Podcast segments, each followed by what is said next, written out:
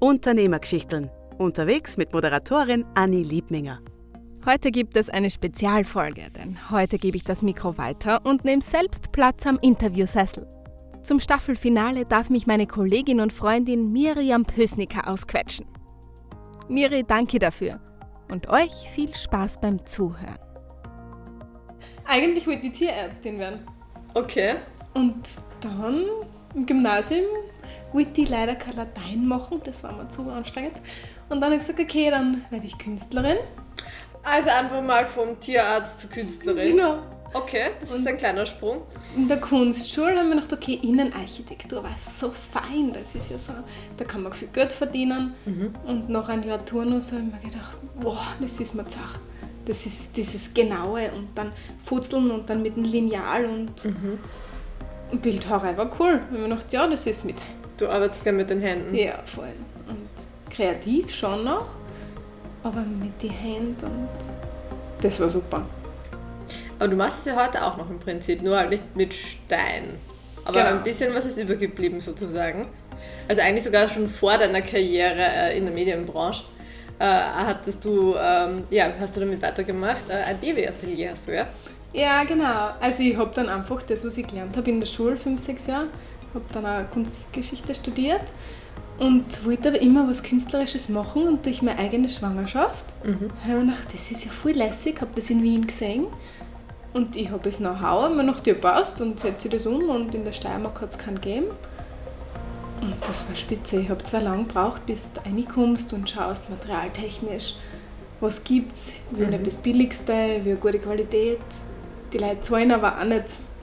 Also du musst schauen, dass du halt schon nicht zu viel Zeit hineinsteckst, ja. sonst wird es äh, unleistbar. Ja, voll. voll. Und du machst äh, Babybäuche, was machst du noch? Also ich mache Kunstbäuche von Schwangeren und Nicht-Schwangeren, aber habe mich spezialisiert auf die Schwangeren. Und das heißt, das sind diese klassischen Gipsbäuche, die man kennt und das professionell bearbeitet. Das ist dann schön glatt und dann halt super schön handbemalt. Das ist also eine ja, besondere äh, Annegret Liebminger Art, dass wirklich alles per Hand gezeichnet ist und handbemalt.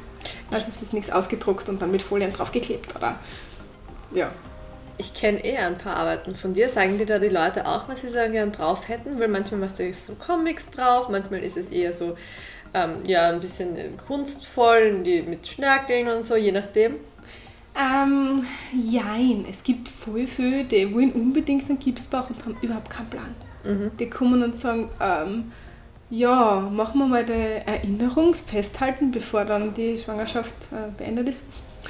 Und haben gar keinen Plan, so farbtechnisch oder motivtechnisch. Und Und dann kommst du und ich sage, ja, okay, ja, ich sag's mal zumindest so, Farbthema in irgendeiner Richtung kommt ins Schlafzimmer oder ins Wohnzimmer oder und und dann dann geht's. Wird- ja, ich kann dann meine kreative Ader ausleben lassen und dann kriegst du einen Entwurf und dann sind immer noch alle voll happy gewesen. Das glaube ich. Aber du machst auch Bronzeabdrücke, oder? Voll, ich habe jetzt, also normalerweise sind sie immer nur so Imitate, Ja, weil das natürlich auch ein Preisfaktor. ja, voll. Ich habe jetzt aber letztens so 3D-Abdrücke von Babyhänden und Füßen gemacht Mhm. und die in echt Bronze gießen lassen.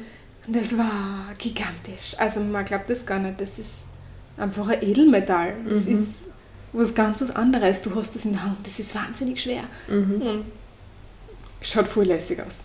Also, Und wollen das jetzt auch manche schon? Oder ähm, ich, ich find, weiß nicht. so rein optisch kannst du dann natürlich genauso gut was einfach in Bronze anmalen. Ne? Ja, das Das stimmt. macht dann, wenn du es nur irgendwo hinhängst, wahrscheinlich wenig, wenig Unterschied. Aber ich glaube auch, das ist was anderes, wenn man so eine richtige Bronzefigur in der Hand hat. Das ist schon cool irgendwie. Es ist lässig. Ja. Also ich würde mir wünschen, dass ich mehr davon mache. Mhm. Aber es ist natürlich ein Preisfaktor.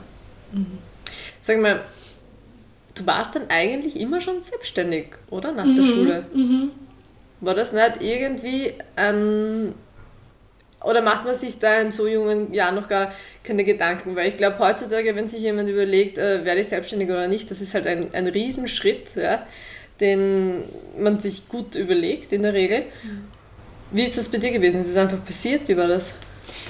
Na, witzigerweise, mh, ich hab mir, ich bin, ich habe so viele Talente und so viele Sachen, die ich gern machen will und wollte mich nicht auf eins spezialisieren. Mhm. Ich wollte mich nicht irgendwie so einschränken. Gehst, ich war als Steinmetz bei, also als Bildhauerin beim Steinmetz angemeldet, aber da, da machst du einen Brunnen, ja, das war mir zu begrenzt. Und irgendwie meine Stelle, die gibt es nicht.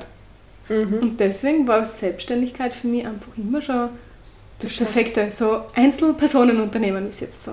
Du schaffst dir dann Ja, deine Stelle sozusagen. voll. Und deswegen, ich mache ja alles. Ich habe jetzt nicht nur die Bildhauerei, ich bin als Künstlerin, als ich, als Annegret Liebminger und ich mache Kochbücher und ich stehe auf der Bühne Das stimmt. und ich, ich moderiere Sachen und ich, ich sprich gerne Sachen ein, aber ich mache gerne ganz was anderes. Und genau das macht es aus, aber das kannst du fast nur, wenn du selbstständig bist. Mhm. Also, Aber war es dann ein großer Schritt oder war das, ist das einfach, so, war das sowieso immer selbstverständlich, ist einfach so gekommen? So Es war gegangen? einfach so selbstverständlich so. Mhm. Es war nicht so auf ist klar, ich habe zwischendrin Jobs gemacht, damit du die über Wasser hältst, ja. weil selbstständig sein Ist dass hart. du, du hast kein Urlaubsgeld, du hast kein Weihnachtsgeld. Okay, jetzt hat wer Geburtstag, jetzt äh, willst du hinfahren. Du musst immer vorher schauen, hast genug erinnern.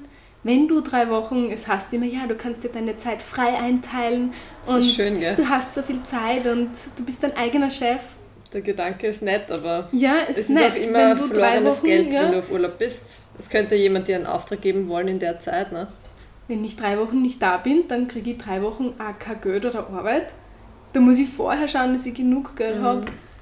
Also es ist ähm, Management. Ich habe aber bewusst gesagt, okay, ich verzichte jetzt auf die zwei Monate Gehalt, also Urlaubs- und Mhm. Weihnachtsgeld, Und machst einfach trotzdem. weil ja, es ist, es kommt nicht jedes Monat das gleiche Geld rein.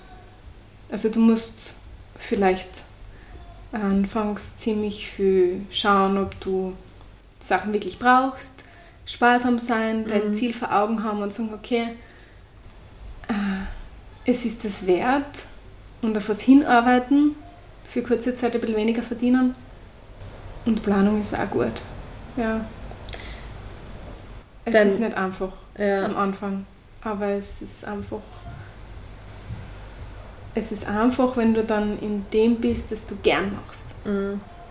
Und ich kann dann zwischendrin habe ich Jobs gemacht, wie in der Kasse sitzen oder Jeans verkaufen oder im Fitnessstudio geputzt. Sachen, die ich für kurze Zeit gemacht habe, ja. Was aber war das Schlimmste? ja, putzen.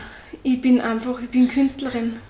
Und ich, ich liebe mein kreatives Chaos. Und ja, es ist schon bei mir zu Hause zusammengeräumt. Aber zwischen zusammengeräumt und steril etwas Mhm. putzen, das Putzen, oh mein Gott, nein, überhaupt nicht. Das Verstehe. ist, singen würde ich nie machen und putzen, das gehört auch nicht zu meinen Stärken. Aber ich habe es zwischendrin gemacht, eben damit du ein Geld einbringst, weil du hast für die dann selbst so festgelegt, so viel Geld muss einer kommen. Wenn du mal Flaute hast im Job, dann musst du schauen, dass es irgendwo anders einer kommt. Ja. Aber zum Glück hat sich das ja bitte dann eh gut ergeben. Kommen wir vielleicht zu, dem, äh, zu deinen Kochbüchern. Was mich schon interessieren wird, seit wann bist du überhaupt vegan? Wir sind damals, äh, hat einen sportlichen Aspekt gehabt.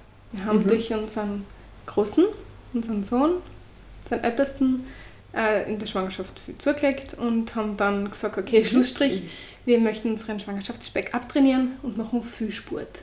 Und durch den Sport haben wir gesagt, okay, Sport, wenn man sagt immer, Apps are made in the kitchen, das ist Mhm. ein toller Spruch. Und dann gesagt, okay, dann müssen wir uns beschäftigen damit. Und haben dann von, also wir waren immer schon Vegetarier. Wir waren, Fleisch haben wir eigentlich keins gegessen. Okay. Ich zumindest ich mit 13 schon beschlossen, ich brauche kein Fleisch. Und dann haben wir aber gesagt, okay, der Käse ist ein bisschen ungesund und der Käsetoast, der sollte vielleicht auch weg, wenn wir so viel Sport machen. Und haben auf vegan umgestellt. Und das war super, das war leistungsmäßig einfach 101. Org. Also, wenn du auf den ganzen Zucker verzichtest und Weißmehl und die ganzen tierischen Produkte. Und das hat uns voll taugt. Das Und- war so eine kleine Gruppe von Sportlern. Wir haben Ja. uns zusammen da auf ein Backel. Wir haben unsere 8-Pack-Challenge gemacht. Also wir alle zusammen drei Monate verpflichtend gemeinsam zu sporteln und vegan zu ernähren. Wow. und haben alle, wir sind einfach zusammengewachsen. Das war cool. Und das hat so begonnen. Das war richtig lässig. Und wann hast du begonnen, Kochbücher zu schreiben und auch äh, ja, quasi Vorträge da zu halten und auch äh, öffentlich hast du gekocht im Prinzip, oder? Also das hat alles da angefangen, weil wir haben uns dann durch diese Community halt das Essen immer schön hergekriegt und... Ich meine, ich kenne dein Essen, das ist toll. Ich liebe deinen äh, veganen Mozzarella, ja. So. Mm, ja, super. Und da haben wir halt immer schön hergekriegt und ja. das war so die künstlerische Ebene am Teller. Ah, das das hast du da auch einfließen ja, lassen. voll, das hat mir taugt. Und da haben wir halt immer nach Rezepten gekocht und ich habe mir gedacht, okay, nice, äh, es fragen mich immer so viele Leute. Und du schaust dann auch, wenn du dich mit der veganen Ernährung beschäftigst, du liest die Backeln, du schaust, was ist, mhm. in den Produkten drin, was gibt es heimisch. Und ich habe mich so viel damit beschäftigt, dass dann Leute zu mir gekommen sind und gesagt haben, ja, möchtest du nicht einmal einen Vortrag halten und du kennst dich so gut aus. Und das ist mir alles zugefallen. Mhm. Also ich hätte jetzt nie selber gesagt, okay, jetzt mache ich einen Vortrag, sondern die Leute sagen, ähm, kannst du uns was erzählen drüber? Mach einen Vortrag. Und dann habe ich gedacht, okay, kann ich das? Okay, ich mache vorher einen Kochworkshop, damit ich weiß, wie ich es mag. Ja. Dann habe ich das gemacht und dann habe ich zugesagt. Das war klein in Deutschland, so eine große äh, Jugendmesse. Und das war so lässig und dort waren so viele Leute, die gesagt haben, kannst du nicht bitte ein Kochbuch schreiben? Also da war die Crowd schon da, mehr oder weniger. Die Leute, die das Kochbuch gekauft cool. hätten. Und ich habe dann spontan gesagt, ja sicher, passt, machen wir. Ich wollte ein Kochbuch, ihr kauft es dann, machen wir. Dann haben wir gearbeitet dran, ich glaube halbes Jahr, sechs, sieben Monate. Ja. Und das war das erste Kochbuch. Und dann durch das zweite Kind, das wir gekriegt haben, haben wir dann gesagt, na, es war so lässig, wenn man der Joe, mein Mann, schreibt die Kindergeschichte Mhm. und ich mache den Kochpart für die Kinder. Und da war es eben auch wieder. Die anderen haben gesagt, mal bitte, wir brauchen für unsere Kinder Rezepte und du weißt es sicher, du kannst das und du machst uns das Buch. Cool. Da haben wir eben auch wieder zusammengearbeitet, Joe und ich, mein Mann, und haben wir wieder ein Jahr gearbeitet an dem Buch. Das war lässig, das war auch cool, das ist gut angekommen und, und mit dem halt auch wieder Workshops verbunden und dann fährst du wieder herum und dann kombinierst das, dann kannst essen für die Kinder und dann kannst du auch Geschichten vorlesen. Das war cool. Cool. Und irgendwie ist dann immer so eins ins andere. Ja. Ja. War das eigentlich auch äh, der Moment, wo du quasi ähm, für deine äh, fürs Vegankochen quasi Vorträge gehalten hast, wo du auch gemerkt hast, dass du gerne auf der Bühne stehst? Ja, voll. Ja. Das war dadurch, ich habe ja keine Sprecherausbildung gehabt. Mhm. Und wir haben dann in Deutschland aber Live-Workshops gegeben. Und von Österreich nach Deutschland merkst du dann erst, dass wir schon alle Deutsch reden. Aber dass die die nicht verstehen. das war, wenn du dann dort auf der Bühne stehst und ich so euphorisch im Kochen bin und dann redest du während dem Kochen und dann schauen dich die unten an und dann merkst du, okay, ich sage jetzt meinen Satz noch einmal und überdenke meine Wortwahl, weil viele Sachen kommen halt nicht vor, wie äh, Melanzani Ah, okay, das auch. zum Beispiel. Was Oder- sagen die dort? Äh, Auberginen. Ah ja, stimmt. Es sind einige Sachen. Oder Semmeln. Oder Was sagen Semmeln? Brötchen, glaube ich. Oder so. Also es sind viele Sachen, die halt du in einem Ich deutschen... kenne die Kartoffeln und die Erdapfel. Genau, genau. Ja, ja. Paradeiser und Ja. so, typische Sachen. Das sind die anderen Sachen. Aber wenn du undeutlich und redest, ja. also im Dialekt Ja, redest, das gerade wenn du so hinzu. drin bist. Ich finde es nicht sowieso auch, dass wir Österreicher, jetzt, äh, das klingt ein bisschen traurig, aber wir klingen immer wie Bauern im Vergleich zu Deutschen. Ja.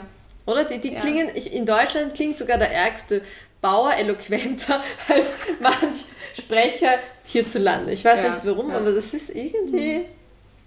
Ja. Und durch das habe ich halt gemerkt, dass ich einerseits gern auf der Bühne stehe. ja. Ich mag das gern so, wenn du... Das war ein Kick, oder? Irgendwie. Es ist so. Es hat mir taugt. Ich war nie hoch 100, ner- oder? Das war einfach da oben. nervös. Nein, es war, war lässig. Ich habe Ja. das gern gemacht. So Leute begleiten und äh, in der Stunde halt, ja, Kasperl reißen. Aber warst du, warst du nervös vor deinen ersten Auftritten? Ähm, Mir ist schon ordentlich die Pumpe gegangen, immer schon, wenn ich vor Leuten ähm, reden kurz musste. vorher schon, aber sobald ich auf der Bühne stehe, ist es weg. Okay.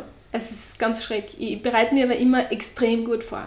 Mhm. Also ich habe gute Vorbereitung, ich möchte dann wirklich 150 Prozent geben können und möchte da wirklich das abliefern, was die Leute von mir verlangen.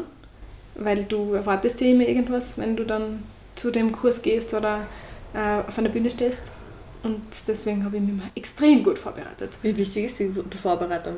Kann man das nicht auch spontan? Ähm, ich bereite mich extrem gut vor, mache es dann aber spontan. Okay. Dadurch, dass ich mich gut vorbereitet habe, Mhm, weiß ich alle auch. Informationen und kann das spontan Ja. auf der Bühne lösen. Also ich bin keiner, der dann mit den Zetteln dort steht und äh, fixe Fragen abliest, sondern ich weiß meine Fragen, ich weiß, was derjenige wissen möchte und möchte gerne ein bisschen auf die Situation eingehen können. Das ist so dieser Spielraum.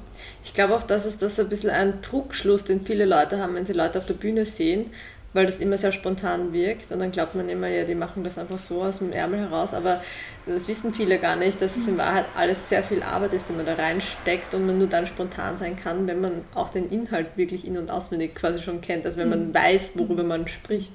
Voll. Also ich würde nicht unvorbereitet in irgendwas, weder Interview noch Moderation eingehen. Nein. Aber es war ganz interessant. Dann von den Vorträgen Mhm. zur Sprecherausbildung. Mhm. Das war für mich auch so witzig, weil du brichst Sprache dann so auseinander Mhm. und kommst davor, wie wenn du jetzt deine eigene Sprache, deine eigene Muttersprache neu Neu. lernen müsstest. Das ist schräg. Ein R aussprechen. Oder ein L richtig aussprechen. Weil wir haben ja in der Steiermark unser typisches Bauern-L. ja, wird man immer hören. Aber war Also du cool. es- durch die Ausbildung und dann kannst du halt switchen. Da Mhm. gibt es dieses typische Zitat, äh, man darf ruhig hören, wo du herkommst, Mhm. man darf aber auch hören, dass du dort nicht stehen geblieben bist. Ja, Und das habe ich da ein riesengroß auf meine Homepage geschrieben. Ich habe es cool gefunden. das stimmt. Und dann switchst du halt mit meiner Tochter Reh steirisch. Im Interview Reh auch steirisch. Wenn ich auf der Bühne stehe, passe ich es natürlich an. Und wenn ein Hörbuch sprich, dann ist es komplett anders. Mhm. Also Vielfalt. Wie lange war deine Sprechausbildung? Ich glaube, das hört nie auf. Ich habe in Wien begonnen. Das Mhm. waren hm, drei, vier Monate. Ja. Dann habe ich nach Graz gewechselt. Mhm. Dort habe ich ein halbes Jahr gemacht Mhm. und habe aber immer gearbeitet zwischendrin. Du warst doch beim Fernsehen. Erzähl mal. Das Wie war das während meiner Ausbildung, weil ich gesagt habe, ich möchte jetzt gleich probieren, in der Praxis ausprobieren. Mhm. Weil es bringt mir nichts, wenn ich nur lerne und lerne und dann besserst du alle aus und dann hörst du das an und denkst, ah, der hat das falsch ausgesprochen oder der hat das jetzt falsch gesagt und da spricht man eigentlich ein IG so aus. Und Mhm. Naja. gesagt, okay, Fernsehen ausprobiert. Es war cool. Ich bin aber nicht der Schreiberling. Also ich habe redaktionelle Berichte gemacht.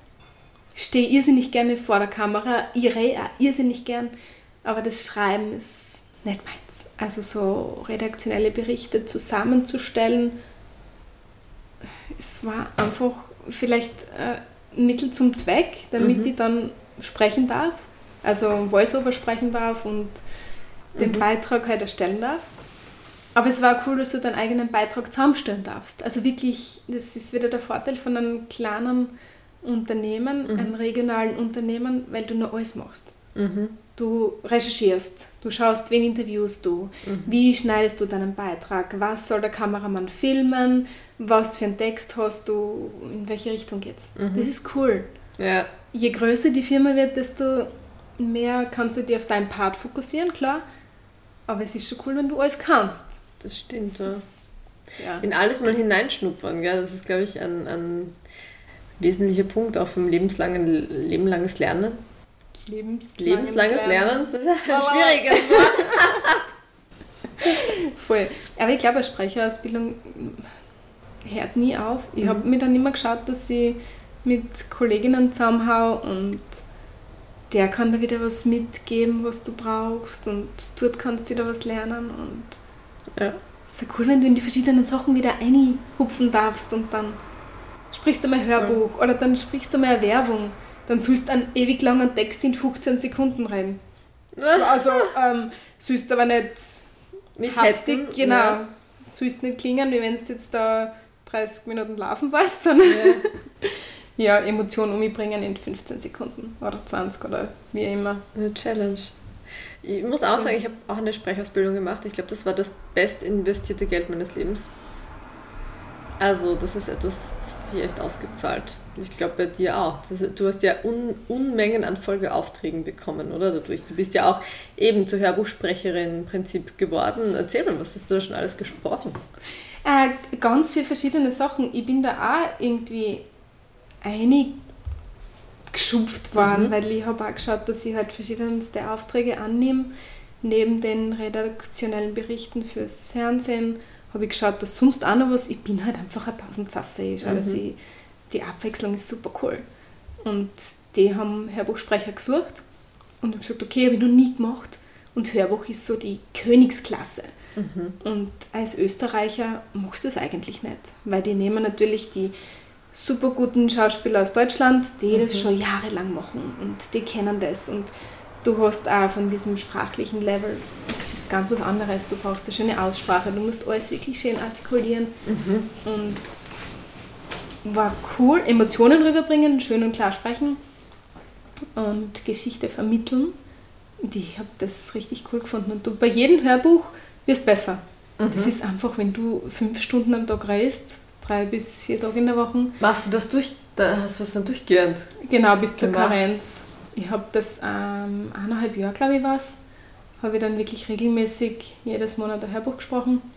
Wird dann nicht die Stimme heiser? Das kommt ein bisschen darauf an, wie man äh, spricht. Wenn man richtig spricht, wahrscheinlich nicht. Genau. Also ich habe während meiner Ausbildung immer versucht, tiefer zu sprechen, mhm. mich zu verstellen, zu verändern, weil tiefe Stimmen du, gut ankommen. Ja, genau. Das heißt, Na, du na, kriegst sicher keinen Job, deine Stimme ist zu hoch und du klingst zu jung. Die Stimme kann man sich halt nicht aussuchen. Ne? Das ist es halt. Ich habe lange gebraucht, das habe sicher vier, fünf, sechs Monate gebraucht, bis ich akzeptiert habe. Das, das, ist meine Stimme. Das bin ich. Das ist meine Stimme. Und, und okay. der Kunde, der bucht mich, weil ich diese Stimme habe. Und wenn du auf deinem Level redest, ist es egal, ob du stundenlang sprichst. Und äh, dann wirst du nicht heißer. So also. wie generell, man muss sich einfach seine Stelle suchen und zwar auch eben seine, seine Rubriken oder Themen, die man halt dann gut sprechen kann mit der Stimme, die man, genau. der Begabung, die man halt hat. Also Universum Vertikans sprechen. ich auch nicht. ich, hab, ich mag diese Trickstimmen voll gern. Also alles, was so in die ähm, Kinderrichtung geht. Ich habe mir letztens eh auch wieder was von dir gehört. Das, das liebe ich auch von dir, diese Sachen. Also das finde ich total süß, ja. Mhm. Total herzig. Aber das ist ja cool, weil du kannst die ausprobieren. Ich habe ein paar ähm, Österreicher einsprechen dürfen, Hörbüchern von Österreichern. Mhm. Eine Wiener Autorin mhm. und das war richtig gut. Ich habe das geliebt, dieses Buch. Die hat wirklich in Wien den Schauplatz gehabt vom mhm. Buch und dann geht sie durch die Gasse und dann geht sie beim Schmetterlingshaus vorbei und das war einfach cool, weil du, du passt Vollgas. Mhm. Und dann habe ich auch ein Buch gehabt von einer ähm, älteren deutschen Schriftstellerin, das war so im bayerischen Raum, da hat der Dialekt auch noch richtig gut passt. Aber generell haben wir recht wenig Hörbücher, die wir einsprechen dürfen, mhm. weil du als Österreicher einfach immer Färbung drin hast. Ja. Aber mittlerweile stehe ich dazu und sage, ja, ich bin die mit der österreichischen Färbung. Weil die anderen hast du zuhauf in Deutschland. Mhm. Du hast deutsche Sprecher en masse. Ja. Und dann bist du wirklich, zuerst habe ich gelernt, dass ich in Österreich die sein darf, die, die halt Hecher redet und keine tiefe Stimme hat. Und jetzt bin ich dort angekommen und sage, okay, ich bin halt die mit dem österreichischen Dialekt, der aber trotzdem schön, schöne Aussprache haben kann die alles haben kann, wenn sie will. Genau, das, was zu mir passt. Voll. Und nicht den Job von jemand anderen oder mich dem anpasse oder dem anpasse, sondern. War das schwierig, irgendwann so sich selbst quasi zu finden, zu akzeptieren, zu mhm. sich zu stehen? Mhm. Ich habe äh, körperlich nie so das Problem gehabt, dass ich sage, okay, ich war unzufrieden mit meinem Körper, weil ich früher akzeptiert habe, so bin ich und brauchst doch kein Problem haben mit deinem Körper. Nein, aber Grund. man schaut Social Media, soziale Medien, man vergleicht sich immer mit anderen. Da habe ich nie, und wenn du Kinder gekriegt hast, hast du nie vorher, äh, also nachher den Körper, wie du vorher gehabt hast. Und da habe ich schnell akzeptiert, so bin ich, so schaue ich aus und mich kann man nicht vergleichen mit irgendjemand anderem. Aber stimmlich und arbeitstechnisch war das immer so, okay, ähm, anfangs schon Neid, wo du sagst, warum hat der den Job gekriegt und ich nicht? Oder warum kann ich das nicht machen? Mhm. Und mittlerweile stehe ich aber genau dazu, dass ich sage, das ist meine Stimme und die Kunden wollen mich genau wegen mir. Mhm. Und genau mich, weil ich diese Ausbildung gemacht habe, weil die Annegret halt nicht nur spricht, sondern auch ein Kreativer ist und ganz viele andere Attribute hat. Und auf dieses Jahr so, du buchst diejenige oder denjenigen, weil du ihn gern hast, Mhm. weil du ihm auf Social Media folgst oder auf Instagram und der Ja. oder die eine coole Socke ist und deswegen Voll. brauchst du die jetzt. ja, genau. Und dann ist es natürlich auch in Ordnung, wenn einen wer nicht bucht. Ne? Wenn man sagt, Genau. dann, das passt dann eh auch nicht auf mich und das Mhm. ist auch in Ordnung so. Dann passt irgendwer anderer. Aber dann will den Job auch nicht, Eben, dann passt voll. Dann will man den Job eigentlich selber auch nicht mehr, weiß es vielleicht nur noch nicht. Voll. So als Nachrichtensprecherin so. würde ich zum Beispiel auch nicht passen. Das so ein, weiß nicht. Das ist ich, doch die Frage, nicht. würdest du es wollen? Ja, genau. Es, es wird nicht passen ist, zu mir. Ja, es wird vielleicht auch generell einfach nicht zu Annegret passen.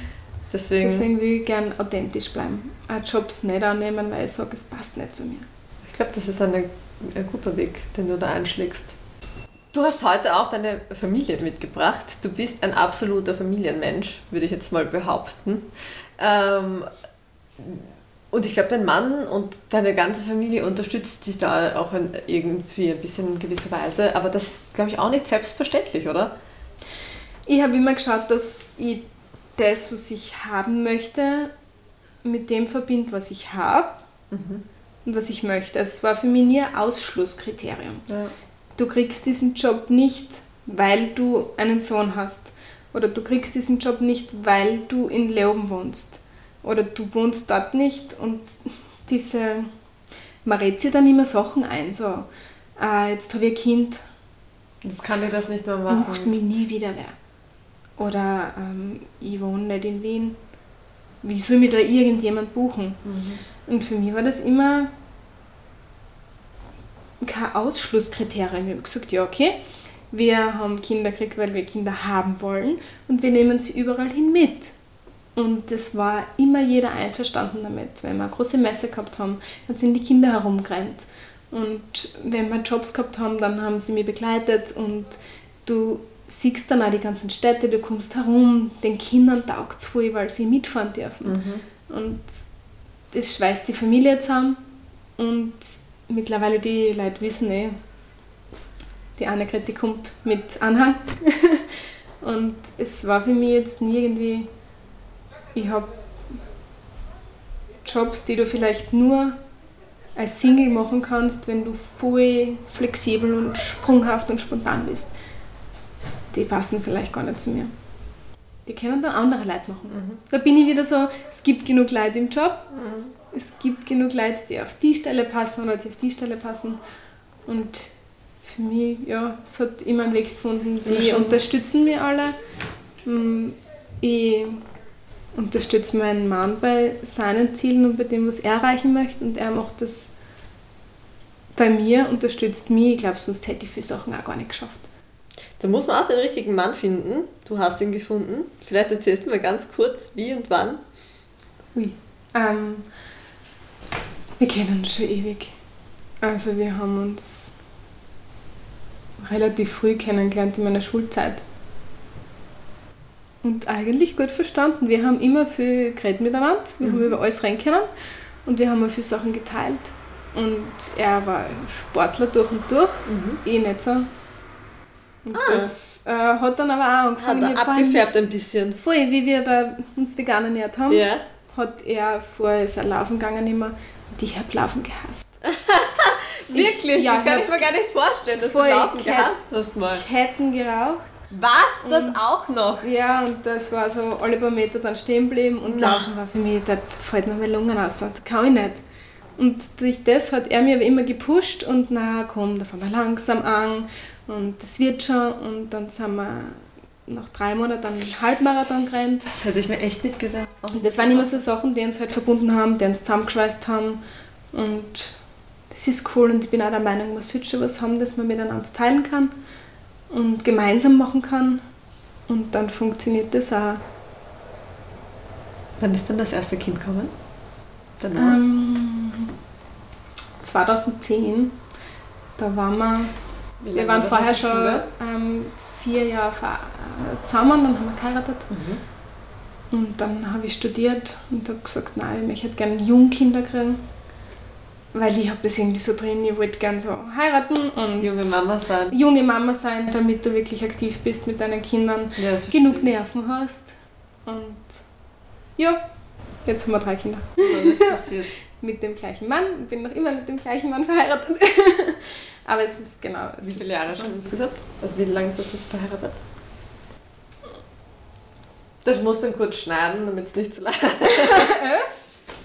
Wow. Wow. Was macht denn eigentlich er? Das muss, es muss ja für ihn auch ausgehen, ne? dass er dich begleitet. Er ist Das in einer. Social Media, also macht Social Media Management und er ist Event Manager bei einer Werbeagentur. Und kann sich das dann quasi auch ein bisschen einteilen. Ganz gut. Ja, aber seine große Liebe ist Kampfsport und ist Kampfsporttrainer und er teilt sich das auch recht gut ein. Also, dass er schon seinen Job macht, den macht er gern, aber dass er auch das, was er liebt, machen kann, nämlich kämpfen und trainieren und das weitergehen. Das macht ihr auch regelmäßig zu Hause, wie Ja. ich oft sehe. Und das heißt, ich, hätte, ich, ich wusste das ehrlicherweise nicht, dass das von einem Mann ausgeht. Ich dachte, dass auch du die Sportliche quasi so von Anfang an warst. Äh, finde ich cool. Und Kampfsport konntest du dich auch gleich damit anfreunden, weil jetzt bist du ja voll drin. Ja, voll drin. Äh, der Joe hat äh, jahrelang war er Thai-Boxer und hat auch im Kampfkader gekämpft. Und das ist eine ganz andere Leistungsklasse, weil da trainierst du wirklich fünf, sechs Tage in der Woche und du beschäftigst dich pausenlos mit Sport und du bist drin und das ist ein anderes Mindset. Und es hat schon abgefärbt. Also wie ich ihn kennengelernt habe, habe ich natürlich dann auch angefangen mit ihm nicht zu boxen, sondern FMA zu machen. Also das ist eine philippinische Kampfkunst mit Teilboxen und Schwertkampf und Stockkampf, beziehungsweise Klingenwaffe.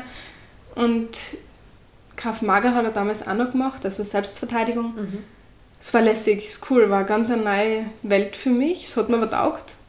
Und wenn du dann trainierst und fitter wirst, dann wirst du auch mobiler und ist lässig, ist cool. Das heißt, mit dir sollte man sich in der Nacht besser nicht anlegen. Naja, mit mir legt sich sowieso keiner an. ich glaube, du bist dann einfach selbstbewusster und kommst da gar nicht irgendwie so in, So eine in Situation so eine vielleicht. Opferrolle, Ja, weil du was anderes ausstrahlst. voll. Aber ich würde mich schon zurechtfinden, ja. Du machst wahnsinnig viel. Wie geht sich das alles aus? Ja, ich mache immer relativ viel, aber man braucht ein Ziel und einen Plan dafür. Zeitmanagement war noch nie meine Stärke, muss ich gestehen.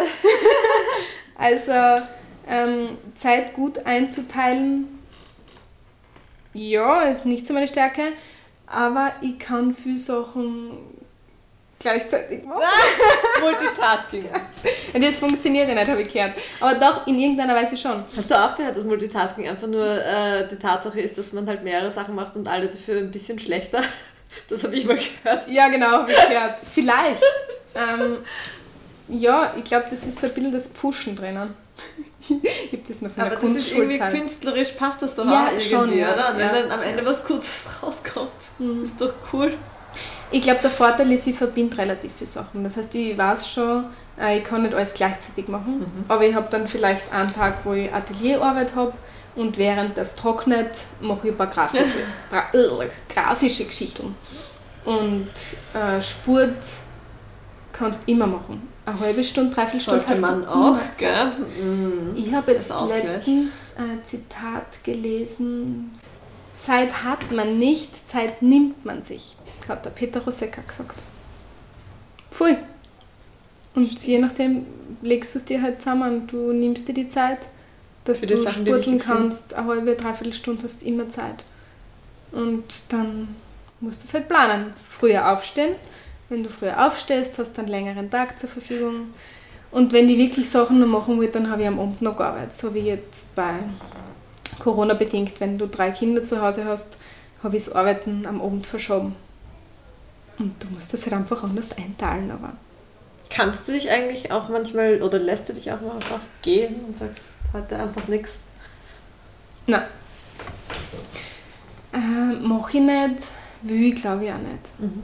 Ich mag das nicht.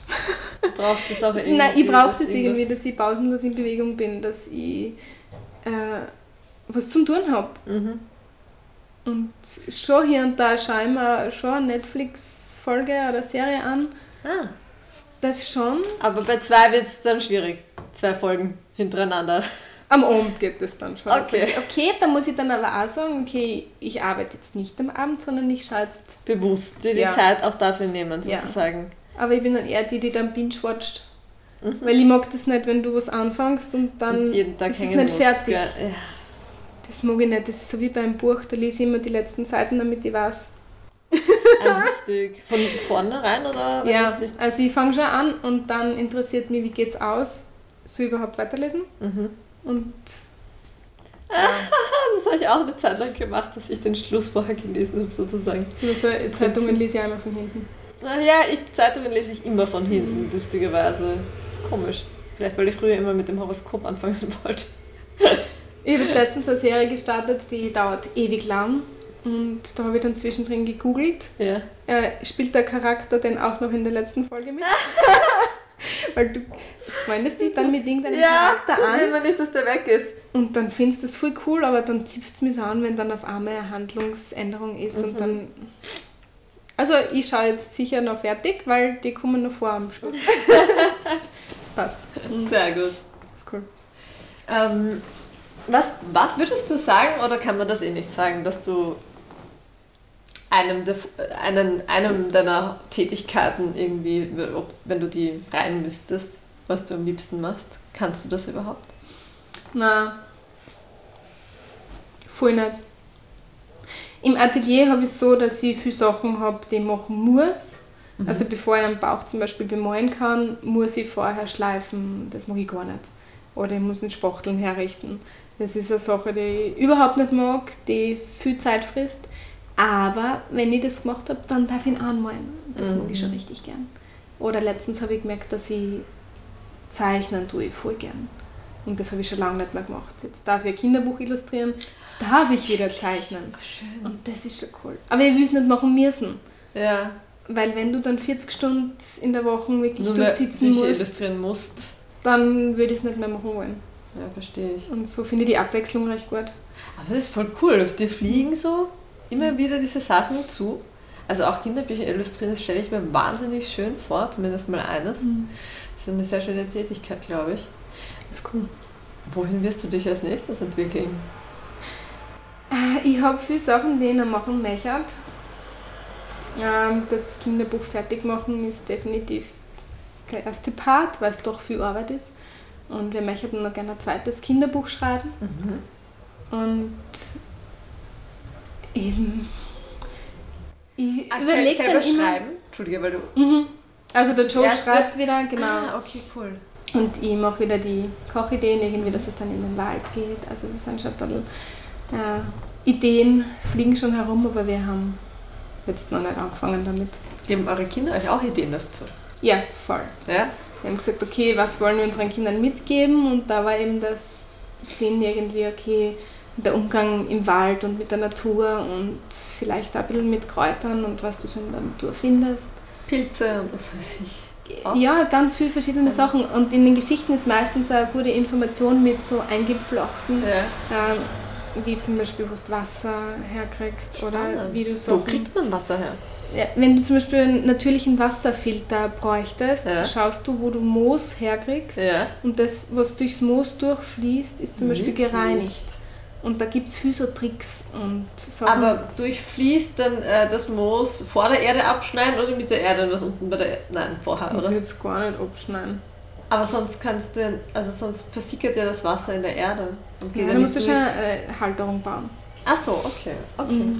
Da gibt es Cool. Tricks. Ich war früher bei den Pfadfindern und da haben wir auch so viele Sachen Das auch noch. die cool sind. Und das irgendwie so mitgeben lässig, weil YouTube und so Zeug gibt es eh schon genug. Aber Das die stimmt. Kinder dann irgendwie noch mit Wald in Verbindung bringen, animieren, dass sie ausgehen und nachschauen.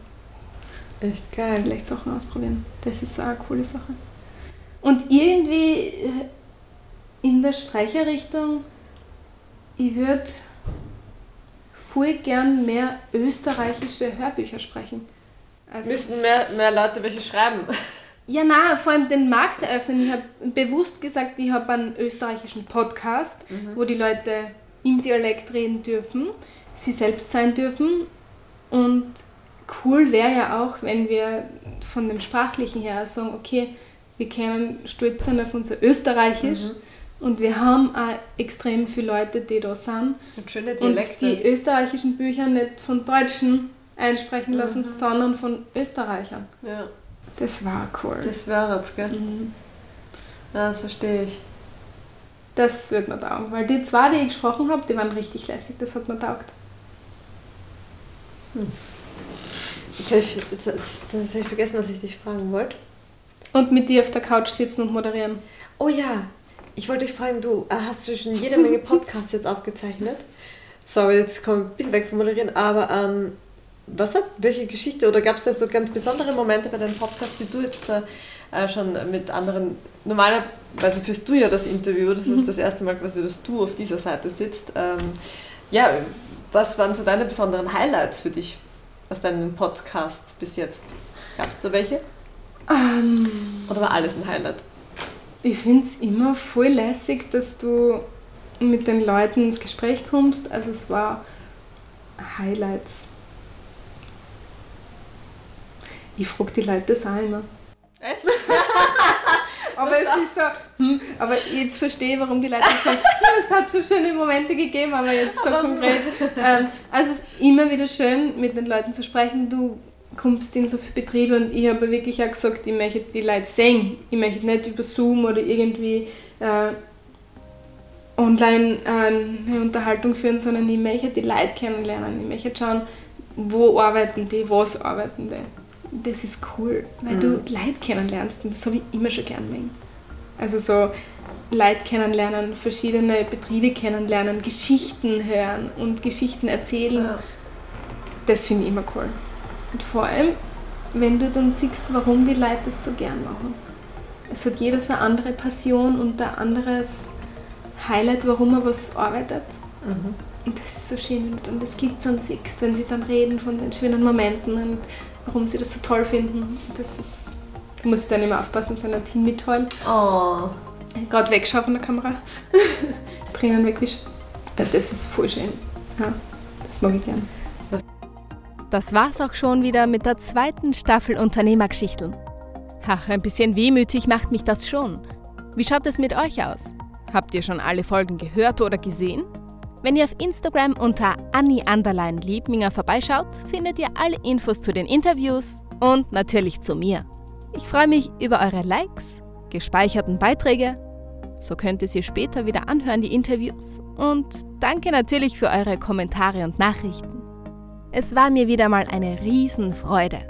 Eure Anni Liebminger. Unterwegs mit Moderatorin Anni Liebminger.